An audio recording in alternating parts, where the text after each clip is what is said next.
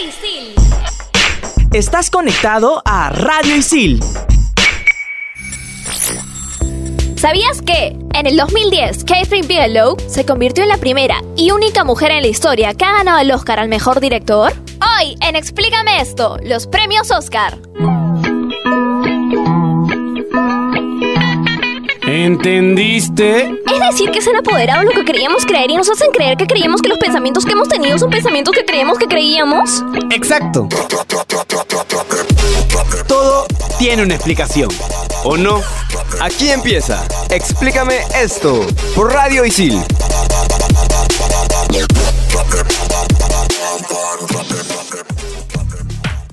Welcome to the 93rd Oscars Academy Awards. Un saludo para mi tío Oscar que vende helados afuera de Wong. And the Oscar goes to... Eh, tú. Bienvenidos a, a Explícame esto en este especial dedicado a la premiación del séptimo arte, los premios Oscar. Porque todos nuestros programas son especiales. Así es, soy Sibila, su rockerita de comunicaciones. Le saluda Martín Zúñiga de Periodismo Deportivo. Claudia Caliciani de Comunicaciones. Y le saluda Renzo Rostein de Periodismo Deportivo. Este es un programa dedicado a los premios Oscar. Aquí en Explícame esto por Radio Isil. Bueno, vamos a empezar. ¿Quién entrega los Oscars? Los Oscars los entrega la Academia y es la Academia de Artes y Ciencias Cinematográficas de Estados Unidos, que fue creada en mayo de 1927 con la finalidad de promover todo lo que se refería a la industria del cine. El primer presidente de esta academia, el señor Douglas Fairbanks, propuso la creación de este premio que se empezó a entregar en mayo de 1929. Y ojo que ahí todavía no se llamaba Oscar, ¿no? ¿No es cierto, Claudia? ¿Cómo viene este nombre? El nombre oficial de este premio es Premio de la Academia al Mérito. Sin embargo, hay una leyenda urbana por ahí que dice que la bibliotecaria de la Academia, Margaret Herrick, comentó una vez así, tipo en broma, que la estatuilla se parecía a su tío Oscar. Entonces de ahí como que empezaron a usar el nombre informalmente hasta que en 1939 la Academia ya registra el nombre de Premios Oscar como marca. Un, un poco irónico, ¿no? Que la ceremonia más importante del cine tenga este origen, ¿no? Que el nombre de la ceremonia más importante tenga este origen tan peculiar. Un saludo para todos los tíos Oscar. Ya debe estar, mundo. este tío Oscar debe estar enterrado bien abajo. Oscar. Bueno, la estatuilla se creó en 1928 y fue diseñada por Cedric Gibbons, que en ese entonces era director artístico de la MGM, y fue esculpida por el artista George Stanley. Tiene aproximadamente 30 centímetros y pesa 4 kilos. Sobre una base de metal negra es un caballero desnudo que mantiene los brazos cruzados sosteniendo una espada, en cuya base hay un rollo de película eh, de 5 radios, y estos 5 radios representan a las ramas originales de la academia, que son los actores, escritores, directores, productores y técnicos. Sin embargo, durante la Segunda Guerra Mundial, la estatuilla se fabricó en yeso. Claro, no había materiales, Sí, no lo había para la guerra. nada. Así es, y tienen 24 categorías. Entre ellas están divididas en actuación, escenografía, sonora, films, guion y producción. Los premios más importantes son, y más esperados de la noche, son mejor película, mejor actor-actriz y mejor director. Es por eso que estos son los últimos premios entregados en la noche de ceremonia. Y para el 2019, cuatro categorías que fueron relegadas a los momentos de publicidad, lo cual generó un montón de, pol- de polémico, como recordarán. Es el caso de la categoría de fotografía, edición, maquillaje y peinado y cortometraje de ficción. Mucha- Fotografía en, la, en las películas es algo súper básico. Claro. Pero también hay categorías que ya no están ya no están en uso, fueron descontinuadas. Ajá, ¿cuáles son esas? Así es, hablamos de categorías de hace décadas, de los años 20, años 30. Por ejemplo, cortometraje a color, eh, efectos de ingeniería, que hoy día pueden ser reemplazados por, eh, por categorías como mejores efectos visuales. Pero también hay premios especiales, por ejemplo, el Oscar honorífico, que se entrega a aquellos actores, actrices que destacan por su trayectoria profesional. Dos de los ganadores más conocidos son Jackie Chan y Charles Chaplin. También está el premio en memoria de Irving Thalberg, que es un premio descontinuado porque ya no se entrega desde el 2010 y que se entregaba a personajes que han sido especialmente significativos en el mundo de la producción cinematográfica. Algo parecido es el premio Gordon Sawyer, que se entrega a un individuo X de la industria cinematográfica que haya tenido una contribución tecnológica bastante fuerte al desarrollo del cine. Grandes personajes. Y, y aparte de esos premios, actores y directores reciben una bolsa de regalos valorada en casi 235 mil dólares aproximadamente, cuyo desembolso no corre a cargo de la academia, sino de empresas privadas. Por ejemplo, eh, viajes, eh, un año de alquiler de un, au- de un auto Audi, tratamientos estéticos, etcétera. O sea que conviene ganarse el Oscar. De todas maneras. Me volveré actriz. No necesariamente tienes que ganar el Oscar, basta con que estés nominada. Hablando de nominaciones, ¿tú sabías que Titanic tuvo 14 nominaciones y ganó 11 Oscars? ¡Wow! Es un récord. Aparte que ese récord lo comparte junto al Señor de los Anillos, El Retorno del Rey y Ben Hur. Ahora, lo del Señor de los Anillos es más impresionante. De 11 nominaciones, ganaron 11 premios. A diferencia de Ben Hur, que estuvo nominada en 12 categorías, pero solo ganó 11. Película que siempre vemos en Semana Santa. Es una fija. Y en cuanto a quienes han ganado más Oscars, en categoría de actores tenemos a... Ok, tenemos a Daniel Day-Lewis con tres estatuillas como actor principal. Porque como actor de reparto tenemos a Jack Nicholson también con tres estatuillas, pero con 12 nominaciones, que también es un récord. Oh, Jack. Y a Mejor Actriz tenemos a Catherine Hepburn con 4 premios y Meryl Streep, no se queda atrás, tuvo 19 nominaciones y 3 premios ganados. En cuanto a mejor director, está John Ford, que ganó cuatro veces en los años 30 y 40 con películas que ni Renzo ha visto. Y el país con más premios a mejor película de habla no inglesa ha sido Italia, con 14 premios de un total de 32 nominaciones. Hay un Oscar muy particular que es el Oscar póstumo. El más reciente entregado fue a Heath Ledger, que hizo el papel de Joker. Es el mejor Joker de la historia, tal vez. El mejor que ha habido, de verdad. Excelente actuación. Así también todos los años se, se menciona, se hace una, una mención honorífica a todos los personajes de la industria que murieron en ese año. El último más recordado fue Robin Williams. Sí, es cierto. Sí, uno de mis actores favoritos. Y como todo tiene su anti, vamos a hablar de los premios Razzies, que son una especie de eh, premios anti-Oscar. Y para eso tenemos a Verónica. Hola, Verónica. Hola. Hola, Vero. Hola, ¿qué tal todos? Para los que no sabían, los Razzies, o también podríamos llamarlos los trolls del cine, premian lo peor del cine. Fueron creados hace 39 años por John Wilson y en realidad se llaman premios Golden Raspberry, que viene de la frase blowing a raspberry y se refiere al sonido que se hace cuando soplamos con la lengua entre los labios, como imitando una flatulencia. Tal cual. Exacto. El trofeo es como una frambuesa de plástico del tamaño de una pelota de golf pegada encima de un carrete de película, rociado también con aerosol dorado y de un valor nominal de unos 5 dólares. Y como comprenderán, obviamente a nadie le gusta recibir este premio, por eso son muy pocos los que, han, lo que, los que van a recogerlo en persona, pero sí hay algunos casos curiosos, como por ejemplo el de Sandra Bullock, que fue la primera en ganar un Oscar y un Razzie el mismo año. ¿Por la misma película? ¿Y en serio No, no, fue? no, películas distintas. ¿Y en serio Primero- fue a aceptar la- el premio? Sí, fue a aceptarlo ¿Sí? en Mira tú. persona. Primero ganó el Razzie porque la ceremonia se realiza un día antes de los Oscars. Y cuando fue a recoger el premio, repartió varias copias de la, peli- de la película All About Steve para que la vieran porque según él, ella no era mala. Y en los Razzies todo es posible, hasta ganar el premio por peor actriz y peor actor al mismo tiempo, como lo hizo Adam Sandler con su papel de gemelos en la película Jack and Jill. Esa película sí fue nefasta.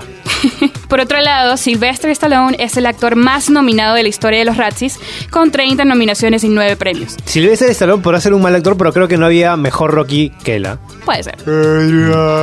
Pero estos premios no son muy confiables. Nunca vi All About Steve, pero entiendo a Sandra Bullock porque se dice que para pertenecer al comité de los Razzies simplemente hay que pagar 40 dólares. Y no necesariamente tienes que ver la película, no es algo obligatorio. Muchísimas gracias, Verónica, por esta información. No tenía ni idea de que todo esto constituía los De verdad, ¿cómo te eh, encontramos en Instagram? Me encuentro como Beru Art. Perfecto. Gracias, Vero. eso. Verónica por su interesante arroba. Y no se despeguen que volvemos con más acá en Explícame Esto. Y ya viene nuestro experto oriental, Ken. Explícame esto por Radio Isil.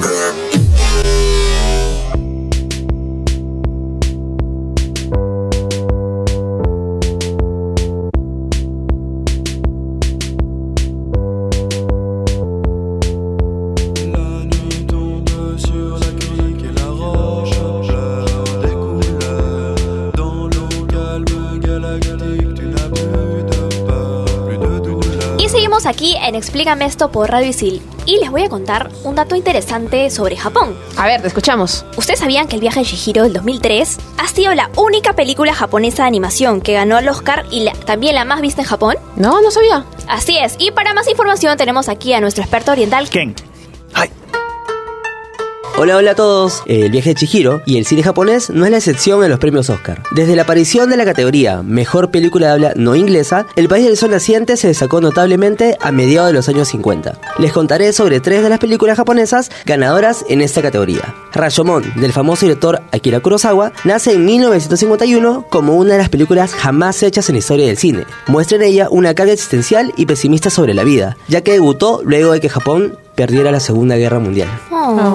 En solo tres años después, en 1954, La Puerta del Infierno es un drama donde veremos una historia de amor en estos tiempos feudales. ¿Nani? Esta película ganó como mejor vestuario, gracias a los trajes con colores brillantes que lo hacían aún más llamativo y atractivo hacia los espectadores. Un año luego, una vez más se impuso otra película japonesa, Samurai, basada en la novela de Eiji Yoshikawa sobre la vida de Miyamoto Musashi. Un samurái, una de las figuras más relevantes e importantes de la cultura e historia japonesa. Sin- Apuntada, apuntada.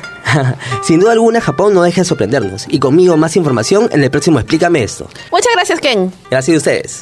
Y saben que lo, lo que me gusta de Japón es que siempre tiene un trasfondo político, social, así que, que es fantástico para ese tipo de películas. ¿Desde cuándo es que los premios Oscar se transmiten por televisión? Bien, la primera transmisión televisiva de los Oscar fue en 1953, pero la primera transmisión por internet se realizó en 1995 y en el 2008 la comenzamos a ver en HD. Y lo mejor fue que en el 2011 empezó a hacerse transmisión incluyendo Ah, el lenguaje de sí. señas. Acá en Perú se transmite desde 1971. Inicialmente eh, lo pasaban por Panamericana Televisión, pero a partir de 1996 se está pasando por Latina. Lo curioso es que se inició el 16 de mayo de 1929 y la ceremonia de entrega de los galardones duró solamente 15 minutos. Anteriormente, los ganadores se informaban a los medios, o sea, ya se conocía antes de ir a la gala quién eran los que habían ganado. Y desde 1941 es que hay los sobres sellados que solo se abren ante el público de la gala. Y también hay, han pasado muchas cosas en esta premiación de los Oscars que son así picantes. Como por ejemplo, una vez apareció una persona desnuda para reivindicar a la comunidad gay. O sea, fue como una Gay protesta. También tenemos la confusión más reciente que ha sido en el 2017, cuando anunciaron que la mejor película del año había sido La La Land, y minutos después, cuando ya todo el equipo de producción estaba en el escenario, se dieron cuenta que habían cometido un error y dijeron que el Oscar era para Moonlight. Sí, que. ¿Qué tipo de Miss Universo era ese? Sí. También este selfie que arrasó con todas las redes sociales en el 2014. Ah, claro. El de Ellen. Sí, el de Ellen, donde pusieron todos estos personajes tomándose un selfie. Fue increíble en realidad. Fue el selfie más retuiteado de la historia. Claro, claro, fue 3.5 recontra millones de retweets, ¿no? Ay, es un montón. Uf. Chicos, ¿recuerdan la película El Padrino? Obvio. Uh, ¿Cuál de las tres? Por supuesto.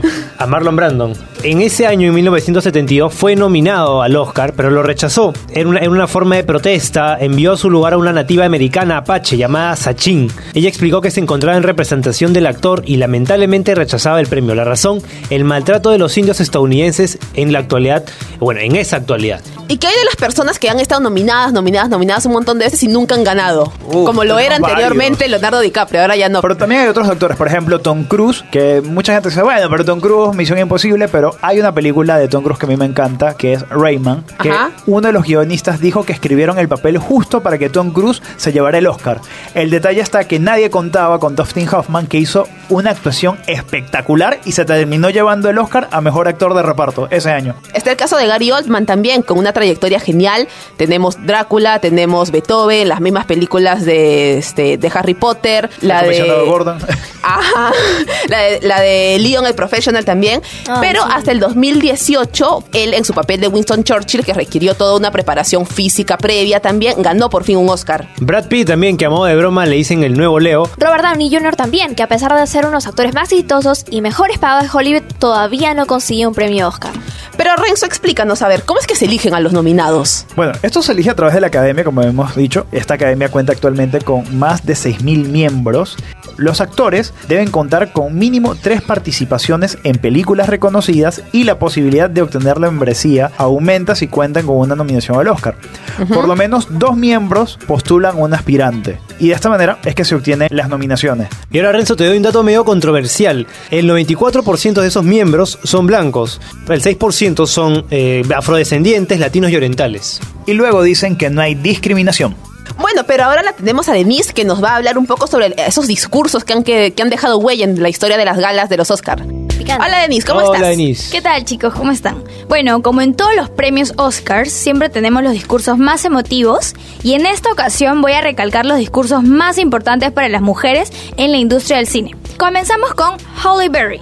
Ganó como mejor actriz en el 2002 por la película Monsters Ball y tuvo un emotivo discurso, al ser la primera mujer de raza negra en ganar. Esto fue lo que dijo. Esto es para cada mujer de color sin nombre y sin cara, que ahora tiene una oportunidad porque esta noche esa puerta se abrió. Bravo. La que sigue es Patricia Arquette. Mejor actriz de reparto en el 2015 por la película Boyhood. Su discurso resaltó la igualdad de género en la industria del cine. Tenemos también a Frances McDormand, que ganó como mejor actriz en el 2018 por la película Tres anuncios por un crimen. Sus dos palabras al final de su discurso fueron disposición e inclusión. Tenemos también a un plus, es Leo DiCaprio, que por fin se ganó un Oscar. Y su discurso también fue muy emotivo porque él incluyó lo que es el medio ambiente, ¿no? Sí, claro, lo recuerdo. Bueno, esto fue lo que dijo. El cambio climático es algo real, es la amenaza más urgente que enfrenta nuestra especie. Qué bueno, qué bueno que hablamos de esto, Leo. Gracias. Vamos, Leo. Y Muchas gracias, Denise. ¿Cómo te encontramos en Instagram? Bueno, eso ha sido todo por hoy. Yo soy Denise de la carrera de Comunicación Integral y me encuentran en Instagram como arroba I love the coffee. Perfecto. Gracias. Chao. Muchas gracias. Ya volvemos con nuestro top 5 acá en Explícame esto por Radio Isil. Interrumpimos este programa para conectarnos un momento con la naturaleza.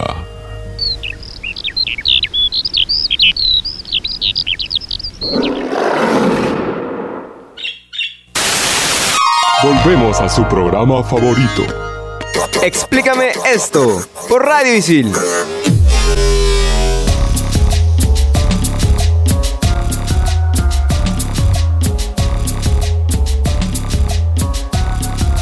Aquí en Explícame esto en nuestro especial de los Oscars. Y bueno, chicos, no olvidemos que tuvimos una película que nos representó en los Oscars, que fue La Teta Asustada. Así es, primera y única película nominada al Oscar. Y ahora vamos con el top 5 de las películas que nunca ganarían el Oscar. ¿Cómo estás, José? ¿Qué tal, gente? ¿Cómo les va? Top 5. Top 5. Y arrancamos con El Hijo de la Máscara. ¿Qué pasa cuando haces la secuela de una película donde aparece Jim Carrey, pero sin Jim Carrey? Muy simple, todo se va a la...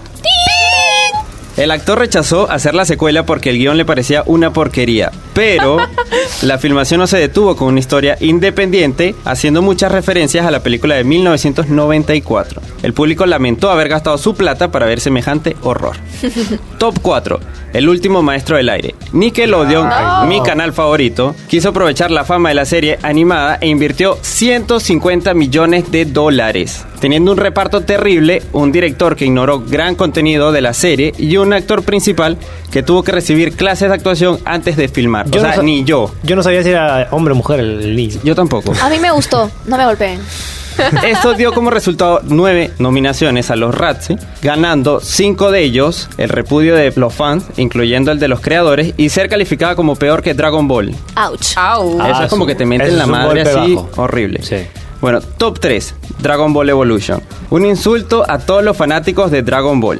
Un reparto que distaba mucho de los personajes que estábamos acostumbrados y la peor adaptación que pudo verse. Yo ni la vi, basta con ver el tráiler para decir que no. Claro, o sea, Goku era más pepa que todos los de combate. Gabo, Gabo. Y un presupuesto de solo 30 millones de dólares, o sea, nada. Pero para mí, en lo personal, las adaptaciones de Corea y Taiwán fueron mucho mejores. Y ojo, la de Taiwán no tenía licencia. Bueno, top 2, Death Note, la de Netflix. Cuando de adaptaciones se trata, esta película demuestra que nunca se debe hacer. Jamás. Jamás. Pasar de Japón a los Estados Unidos y hacer que los personajes sean totalmente opuestos a lo que se dicta el anime es lo peor que pudo hacer el servicio de streaming. Que por cosas como esta, yo no pago Netflix. ¿Sí ¿Cómo, no, se llama, Claudia? ¿Cómo se llama el nombre del director para apuntarlo? de la, de Para la- apuntarle a la Sí. ¿no? Top 1, Cementerio General. Aquí Ah. todos la hemos visto, así que vamos a hablar sin censura. Esto es para morirse, pero de la risa, porque de terror no da nada de miedo. Es cierto, es cierto. La idea no era mala, pero los personajes no están bien logrados. Y además, nada tiene justificación con, ese, con esta trama. Lo único rescatable son las tomas de cámara en mano en el mismo cementerio y el buen acompañamiento musical. Eso es Disaster. todo. A mí no me gustó esa película. A mí tampoco, la verdad. ¿A quién? Bueno, José, muchas gracias. ¿Cómo te encontramos en Instagram? Bueno, en Instagram me pueden seguir como arroba José Ortiz F. Gracias, José, perfecto. Y vamos con la recomendación del programa, que viene con dedicatoria. No hagas el papel de víctima. Eso nunca te hará ganar un Oscar. Esto se lo quiero dedicar al novio de mi hermana. Con mucho amor, Leo. Besito. Bye. Bueno, y ya sabes, si quieres hacer tu propio corto animado, ven a ISIL y estudia animación 3D y efectos especiales. Perfecto, chicos, eso ha sido todo el programa de hoy. Les saludó Martín Zúñiga de Periodismo Deportivo. Claudia Caliciani de Comunicaciones. Y Sibila Zurroquerita de Comunicaciones. Y Renzo Rostain de Periodismo Deportivo. Chau, chau. Chao, chao. Explícame esto. Productor general, Renzo Rostain. Productora de contenidos, Claudia Caliciani. Conductores, Martín Zúñiga, Gabriela Rivas y Gabriel Villafuerte. Equipo de producción, Sara Valera, Isabela Bardales, Kenta Kayama, Aarón Ayesta, Ítalo Cervantes y Daniela Rivas. Explícame esto por Radio Isil. Estás conectado a Radio Isil